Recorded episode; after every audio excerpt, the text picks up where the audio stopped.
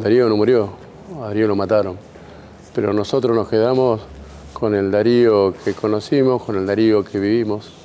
En el día a día nos mostró y nos demostró que realmente eh, se puede hacer una, una sociedad distinta. Con un Darío de que llegó hasta la última instancia las palabras en las cuales sostenía que eh, sentir la injusticia ajena como propia, con un Darío que, que se quedó, con un Darío que sabía de que lo podían llegar a matar, con un Darío que fue fiel a sí mismo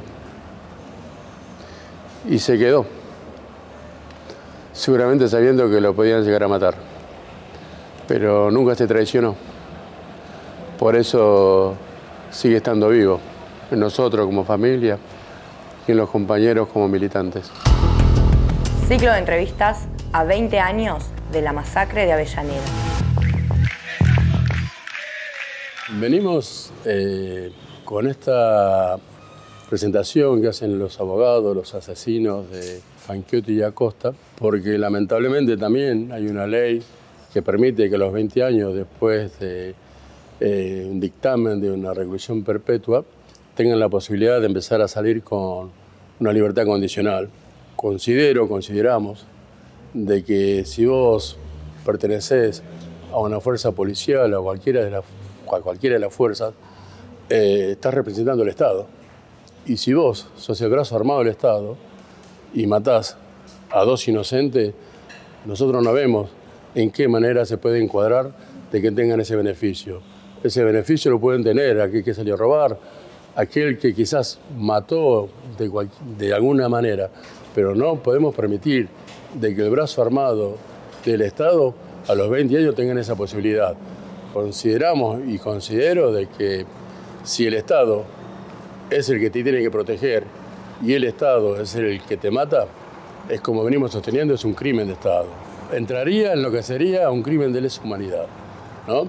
por más que el Estado mire para otro lado, por más que la justicia mire para otro lado, nosotros seguimos sosteniendo que el asesinato de Max y con todo lo que se vio, con las manifestaciones, con lo que dijeron y con todo lo que se estuvieron, lícitamente es algo llevado adelante por el Estado Nacional y provincial para en su momento demostrar hacia afuera y hacia adentro que el poder lo tenía Duvalde. El brazo armado del Estado Considero que Fanchiotti y Acosta, o consideramos que Fanchiotti y Acosta no tienen por qué salir. Fanchiotti jamás se mostró arrepentido. Jamás se mostró arrepentido, jamás integró a otros grupos de presos. Y entonces ahí demuestra claramente que alguien que dispara como disparó, tanto él como Acosta, al no mostrar arrepentimiento no tienen por qué salir. Es claro, no lo pintemos como lo pintamos, digamos como lo digamos, pero es un asesino que jamás mostró arrepentimiento de nada. Más allá de Fanchotti y Acosta, ese día lo que fue el saldo de la represión fueron Darío y Maxi como los asesinados, pero hubo más de 33 heridos de bala de plomo. En las, en las horas siguientes, ¿no? Hubo dos heridos también a punto de, también de perder la vida. Y los demás heridos que hubo, ¿no? En esta lista que decíamos más de 33 heridos, porque están los otros que no se registraron, ¿no? En el hospital y que con lo que pasaba ese día, eh, muchos compañeros están asustados porque la verdad que lo que se venía en ese momento era salir a cazar a, a todos los que participaron.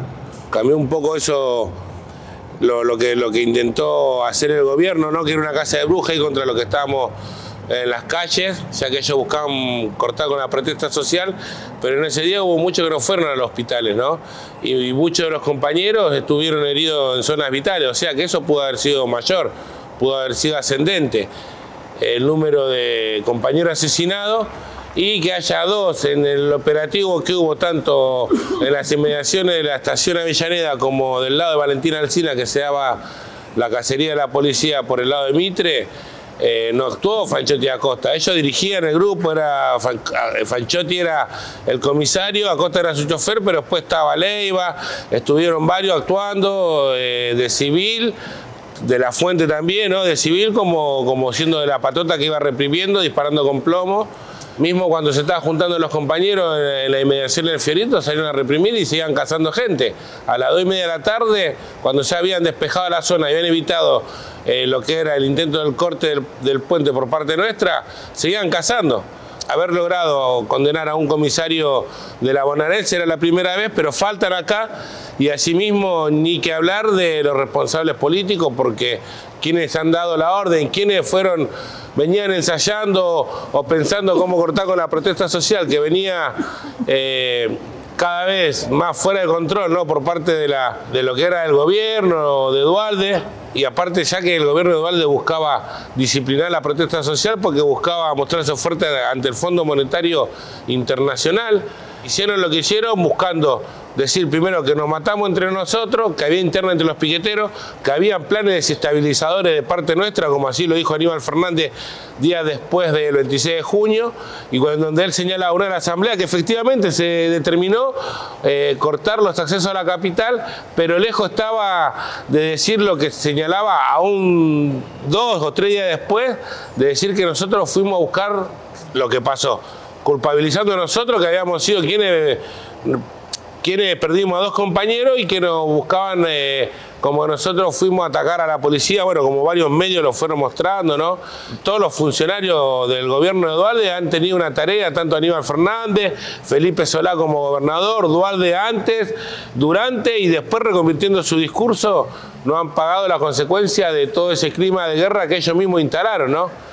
Buscando después o tratando de instalar un clima en donde nosotros éramos los sediciosos o en las mismas horas que mientras nosotros estábamos enterándonos que Darío era uno de los asesinados e intentaban con Juan José Álvarez a la cabeza como ministro de Seguridad de, denunciarnos de 19 delitos y entre lo que uno de ellos era la sedición que no es un delito menor, sino que eso después se venía, si no aparecía, bueno, ahí será otro, otro el análisis, pero que se frena ante la aparición de cómo lo asesinan a Darío y a Maxi, ¿no? En vivo y en directo, casi en vivo y en directo.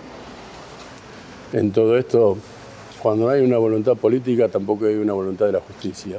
Que por más que sea difícil condenar a un político, no hace falta, me parece, no hace falta tener, hace falta tener un poquito de memoria para recordar lo que pasó en la estación de Avellaneda, hoy llamada Darío Santillán y Máximo Costecchi, hay que recordar las imágenes de mi hijo. Cuando a mi hijo lo sacaron dentro de la estación, lo pusieron afuera. Cuando Fanchiotti tenía una pequeña herida que una compañera le hizo. Eh, Fanchiotti declarando de que él está herido como estoy yo y mi hijo tenía un agujero así en la espalda. Hay que recordar cuando lo cuando Fanchiotti lo llama Felipe Solá, cuando lo premia por su labor cuando le promete un cargo superior por su buena tarea. Y hay algo muy importante que rompe el relato, que rompe el relato del gobierno. Primero hay, cuando ahorita llama a Felipe Solá y le pregunta por qué están haciendo lo que están haciendo. Primero Felipe Solá le dice, después de terminar de comer tranquilamente, le dice, eh, no, se preocupen, no se preocupen, ahorita es una guerra entre pobres, se están matando entre ellos. Y después, en esta historia eh, por todos estos asesinos que todavía siguen impunes la clase política, eh, nosotros le damos muchísimo valor a las fotos de Pepe Mateo y del ruso Kowaleski. Porque si ustedes recuerdan bien, en Clarín salen las fotos y hay un espacio vacío. Y después, en página 12, y vuelvo a cuando página 12 era página 12, cuando salen todo el recuadro y aparece, y aparece Dari, ¿no? Aparece Dari cuando está al lado del compañero y aparece el cuadro en el cual le están diciendo te vas. Y cuando le dicen te vas, él, él se quería quedar, porque anteriormente Darío le había dicho a los compañeros, le había dicho al hermano, se van todos porque nos van a matar a todos. Y él decidió, y él, y él dijo, por una cuestión lógica, por el pensamiento de eso, de ahora hasta última instancia en lo que él pregonaba. No únicamente en lo que él pregonaba, sino también esto de poner el cuerpo.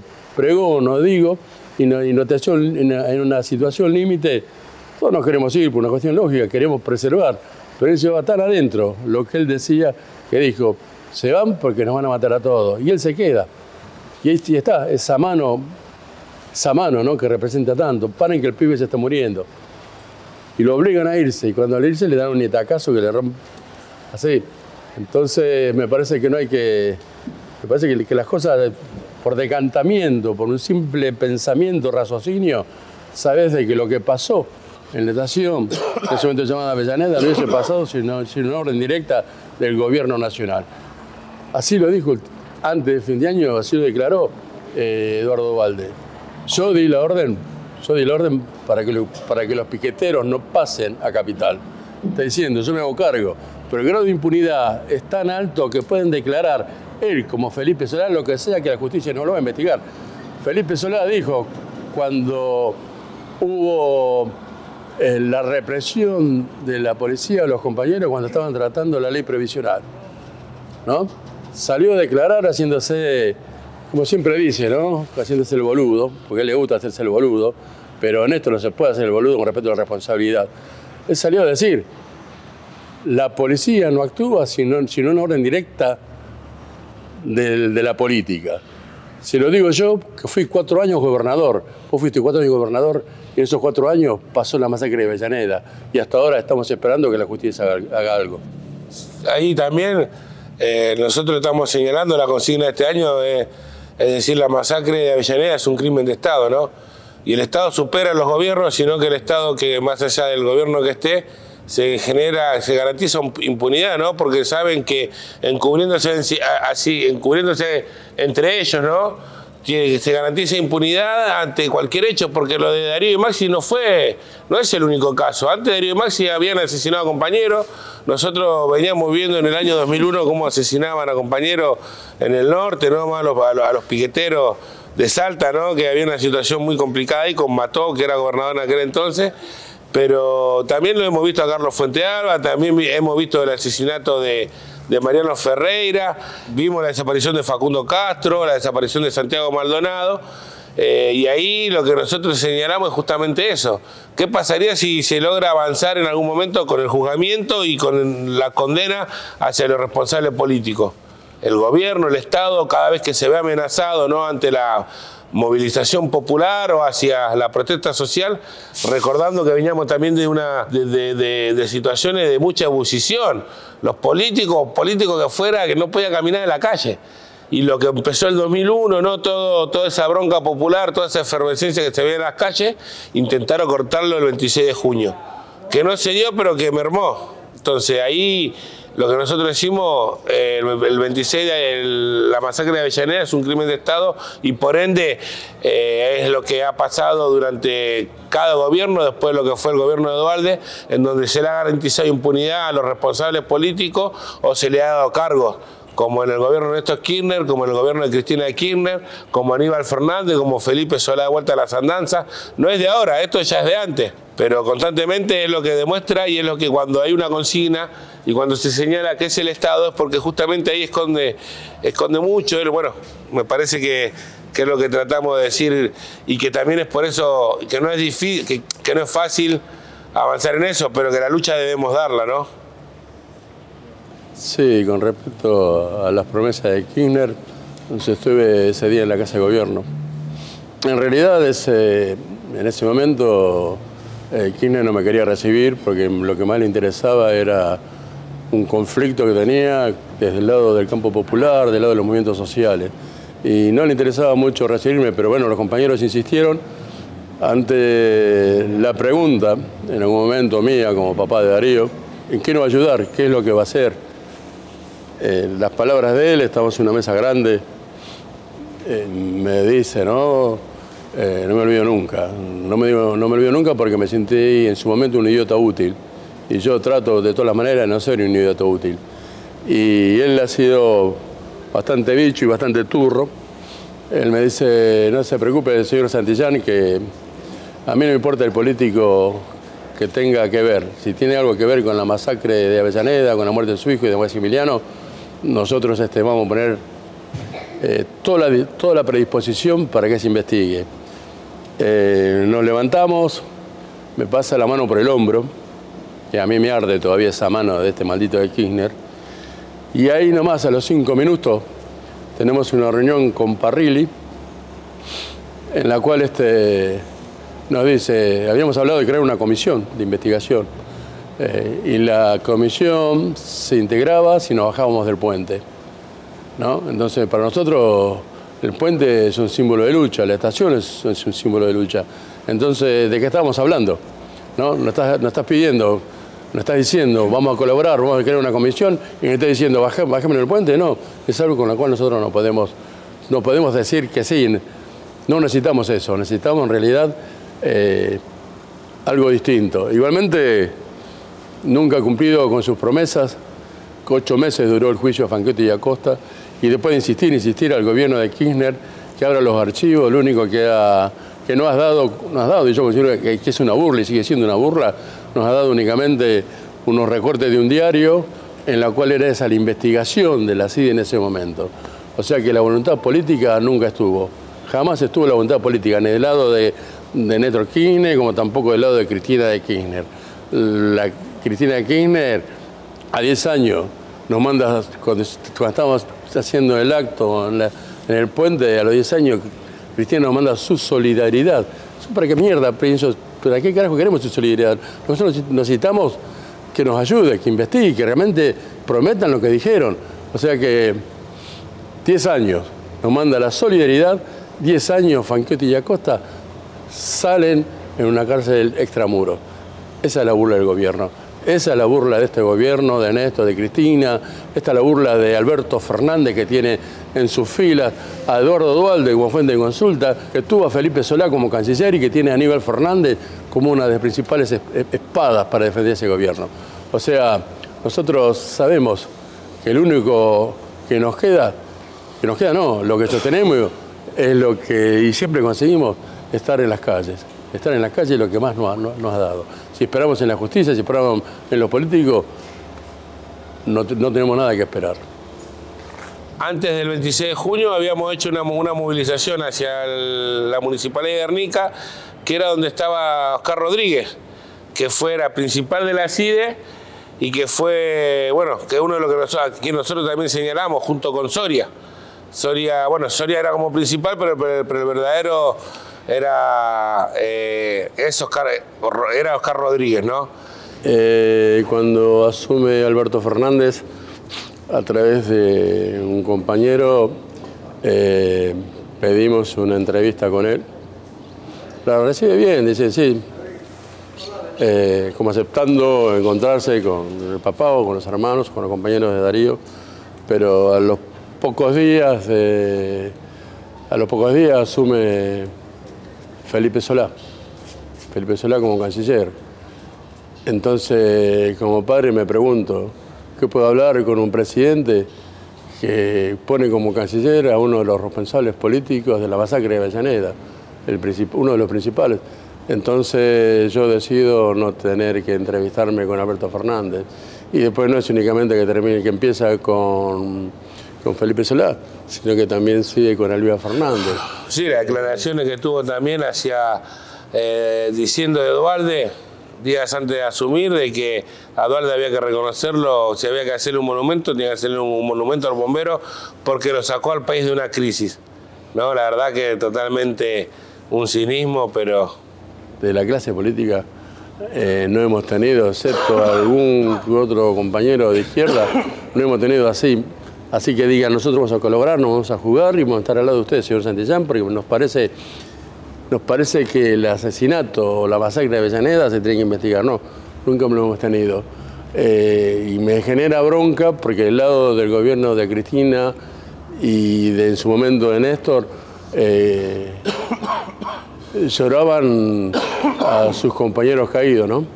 Pero parece que únicamente lloraban para, para la cámara para lo que estaban filmando, para, que estaban, para que estaban sacando fotos, pero eh, en realidad, desde el lado de todo el arco político, y mirá que le hemos pedido, hemos, golpeado puertas, hemos golpeado muchas puertas, ya no, ya no golpeamos más. Pero del arco político jamás, jamás han tenido las pelotas para decirnos vamos a acompañarlo hasta última consecuencia, como la mentira de Kirchner fue la designación de Felipe Solano generó tanto rechazo como la que sí fue de Aníbal Fernández. Muchos diciendo y señalando que era la derecha la que se venía. Para nosotros es decir, che, Solá es responsable no solamente de Darío Maxi, sino que del ingreso de los transgénicos en la Argentina, ¿no? Del glifosato. Eh, entonces ya no es solamente lo que nosotros decimos por nosotros mismos, sino por lo que tiene que ver eh, en, lo que ha llevado al país a un, a un, a un modelo ¿no? que termina asesinando a la gente por, por contaminación. Eh, mismo también ha tenido que ver con la crisis, ha sido parte de lo que nos ha metido en la crisis posterior al 2001, ¿no? la crisis del 2001, posterior, eh, y representa un poco eso. Uno lo piensa, yo lo pienso como, como, como si fuera una provocación, pero no, estos tipos son eso. Eh, por más progre o por más bueno que pueda aparecer uno, estos tipos cierran fila y hacen alianza ante un momento de crisis porque saben que de otra manera no pueden subsistir. Y eso fue un poco lo que fue después de Macri. Bueno, lo que está pasando hoy en el país lo que demuestra es que al final Macri parecía más bueno, ¿no? Porque hoy estamos viendo situaciones totalmente eh, inflacionarias, situaciones económicas que, bueno, va más allá de lo que de lo que tiene que ver con el 26, pero bueno, nuestra lucha tiene que ver no solamente con el pedido de justicia por Darío y por Maxi, sino por cambiar esta realidad, esta sociedad, este sistema que sigue, sigue siendo totalmente injusto, ¿no? Como lo venía siendo y por lo que salimos aquel día aún a rienda de saber de que se venía una represión que iba a ser brutal, aunque no le imaginamos que iba a pasar lo que pasó, toda esa planificación que señalamos y que denunciamos, pero bueno, es justamente eso lo que pasa y las alianzas ¿no? del poder, eh, sea de un partido, sea del otro, ¿no? Eh, a 20 años este, no, no, tenemos ningún avance. No tenemos ningún avance. Eh, hemos presentado 14, 15 testimoniales. Y, y la fiscal en su momento nos dice, en realidad a mí no me sirve que vengan y den testimonio si lo que dicen es más o menos lo que sabemos, lo que sabemos todos. Yo necesito nombre y apellido. pruebas. Eh, pruebas. Nombre, apellido y pruebas. Eh, ante esto, nosotros hablamos con, con Laborde, que en ese momento en la masacre de Avellaneda fue el intendente, y dijo, sí, yo voy a dar nombre y apellido. Eh, se presenta a dar testimonio, nombra a Juan José Álvarez, que fue el que, que lo amenazó, el que le dijo que no muestre las imágenes que habían pasado, que, de capital no habían pasado a provincia, y también nombró al jefe de, Gendarmería. Evidentemente, eh, cuando te piden nombre y apellido y cuando hay una persona que te da nombre y apellido y vos decís, bueno, vamos por Juan José Álvarez y agarrá por este lado, entonces uno se pregunta, como padre, ¿no? como familiar, entonces, ¿qué carajo quiere la justicia? Me estás pidiendo nombre y apellido, tenemos una persona que te da nombre y apellido y agarrás por otro lado. Bueno, de ahí vemos esta justicia de mierda, esta clase de injusticia y esto de, y esto de, de ver, lamentablemente, de que si no hay una, una voluntad política, porque todo pasa por ahí, para mí todo pasa por ahí. Si no hay una voluntad política, tampoco hay una parte, una voluntad de la justicia. Eh, volvemos a reiterar las imágenes de Avellaneda, las, imágenes de la estación. Podemos hablar del discurso de ese momento de todo el gobierno. Podemos hablar de un montón de cosas. Se cae de Maduro, que fue una orden desde el lado del gobierno. Y así todo, el eslabón, el que tiene que enlazar entre los cobardes que, dispararon de Falcón y Acosta, que los enlaza con el poder político, ahí se corta todo. ¿Por qué? Porque no hay, porque no hay voluntad. Hemos presentado y hemos elaborado más que la misma fiscal y hemos elaborado más que el juez así como también hemos laborado cuando condenamos a Fanquete y Acosta, como familiares, como compañeros, como abogadas, como abogados, hemos tenido, hemos tenido que elaborar muchísimo más, porque el pensamiento de la justicia con respecto a Fanquete y Acosta era dejarlos libres, pero hemos laborado, hemos tenido abogados y, por primera vez, como resaltó mi hijo, hemos condenado a un comisario mayor a una cadena perpetua. Y así todo con la salvedad de que puede llegar a salir. con el acuerdo reciente ¿no? que se ha tenido con el FMI, eh, que vuelve a caer sobre nuestras cabezas, ¿no? El ajuste, ¿no? En todos los sentidos que tenga que ver con las políticas sociales, ¿no? Con las jubilaciones, con los planes sociales, con los hospitales, el recorte en educación. Es algo que, medio se, medio no, se vuelve a repetir la situación económica en la que se vivía, ¿no? que estamos viendo en aquel entonces, el vaciamiento de, de, aquel entonces cuando nosotros salimos era porque estábamos la salita, la escuela estaban, estaban vacías, los comedores estaban vacías, iba, no tenían una gasa en la salita de aquel entonces. Había una situación que era intolerante. Eh, hoy se está volviendo a ver con el acuerdo que está con, con, el FMI y la situación inflacionaria. Es constantemente las medidas que se toman siempre es a favor de los que de los especuladores, de los que gozan de los mayores beneficios, los que han acumulado la riqueza durante la última década, durante el último siglo en este país, ¿no? Siempre cuando tratan de avanzar sobre, sobre esos sectores más pudientes, o que manejan el 70% de la riqueza del país, ¿no? pegan el grito en el cielo y recae sobre nosotros. ¿no? Las políticas del FMI ya sabemos qué es lo que apunta. Como señalamos con la consigna la masacre de Avellaneda, un crimen de Estado, esto también tiene que haber estado. Hay quienes la fugan, quienes nos endeudan, después viene, como vino este gobierno, a pagar eh, peso por peso o a querer pagar peso por peso, ¿no? Eh, una deuda que es totalmente ilegítima, que es, una, que es, que es un fraude y que, bueno, vuelve a, ponerse en debate, ¿no? De, que si esto lo tenemos que, bancar solamente con consignos, si tenemos que salir a la calle a revertir una situación que sabemos que lo único que va a traer sobre, sobre la mesa de nuestro pueblo es miseria y hambre, ¿no? Y la falta del pan. Hoy sabemos que lo que ha pasado hace varios años, ¿no? Hoy la carne, los cortes populares, el PAM, están a precios exorbitantes. Antes uno se podía comer un arroz con queso, hoy el queso está totalmente. No te puedes comer un arroz con queso, unos huevos, un el pan está a 350 pesos, ¿no? Y son las cosas que por lo menos eran. Eh, uno podía comer algo o poner algo en su mesa, hoy sigue, termina siendo un lujo, ¿no? Comer un pedazo de pan, comerte un arroz con queso, ni hablar de la carne, ni hablar de hacer un asado, ni hablar de un montón de cosas que son meses lo que pasa, ¿no? De que si, una, de que si mucha gente pueda consumir lo, lo, elemental, ¿no? Lo necesario para, para que nuestros chicos estén creciendo con, con, con, un crecimiento saludable, ¿no? Eh, si no es más, si no es por, por, por medio de una organización, ¿no? por las organizaciones que se han podido armar, y frenar o bancar o contener a esas familias que están padeciendo hambre, como, como lo ha demostrado la crisis, ¿no? las organizaciones populares y después la espontaneidad de, de un pueblo, de vecinos totalmente solidarios a bancar una situación que salían a cazar gente, ¿no? Como lo cazaron a Facundo Castro, como mataron a, Morales en, en, Jujuy, a la chica esta Morales, como lo, lo, lo, lo asesinaron, lo desaparecieron a, a Luis Espinosa en Tucumán, ¿no? Una situación, no podía salir a la calle que la fiesta es lo de menos.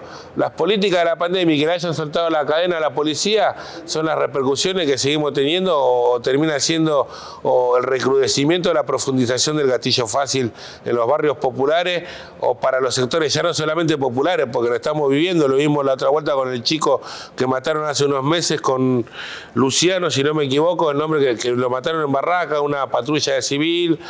Eh, el que apareció ahora también, que lo, intentaron de fusilar, le dieron en las piernas, ¿no? Una política que pone al desnudo que la policía no, no tiene control, y mucho más cuando pasan estas cosas y se justifican los accionarios que, se vienen dando, ¿no? Dari, ha sido un gran hijo, ha sido un gran hermano, pero por, todo, por todas sobre las cosas ha sido compañero. Eh, en su búsqueda, a veces hablamos de Darío, Darío cuando lo mataron, no murió, lo mataron, tenía 21 años y sin embargo siempre buscó el cambio de conciencia, ¿no? de una conciencia nueva, una conciencia distinta. Eh, por eso sostengo que en estos 20 años es una bisagra en la historia. Considero que a los 20 años, por lo que tanto luchó, existe, existe en la juventud una conciencia distinta, un compromiso, una lealtad, en no dejar al compañero solo, en no traiciones. Pero eh, no nos olvidamos cómo, cómo lo mataron. Darío no murió, a Darío lo mataron. Pero nosotros nos quedamos con el Darío que conocimos, con el Darío que vivimos, con el Darío que en el día a día nos mostró y nos demostró que realmente eh, se puede hacer una, sociedad distinta. Con un Darío de que yo hasta la última instancia las palabras en las cuales sostenía que eh, sentir la injusticia ajena como propia, con un Darío que, que se quedó, con un Darío que sabía de que lo podían llegar a matar. Con un Darío que fue fiel a sí mismo. Y se quedó, seguramente sabiendo que lo podían llegar a matar, pero nunca se traicionó. Por eso sigue estando vivo, en nosotros como familia y en los compañeros como militantes.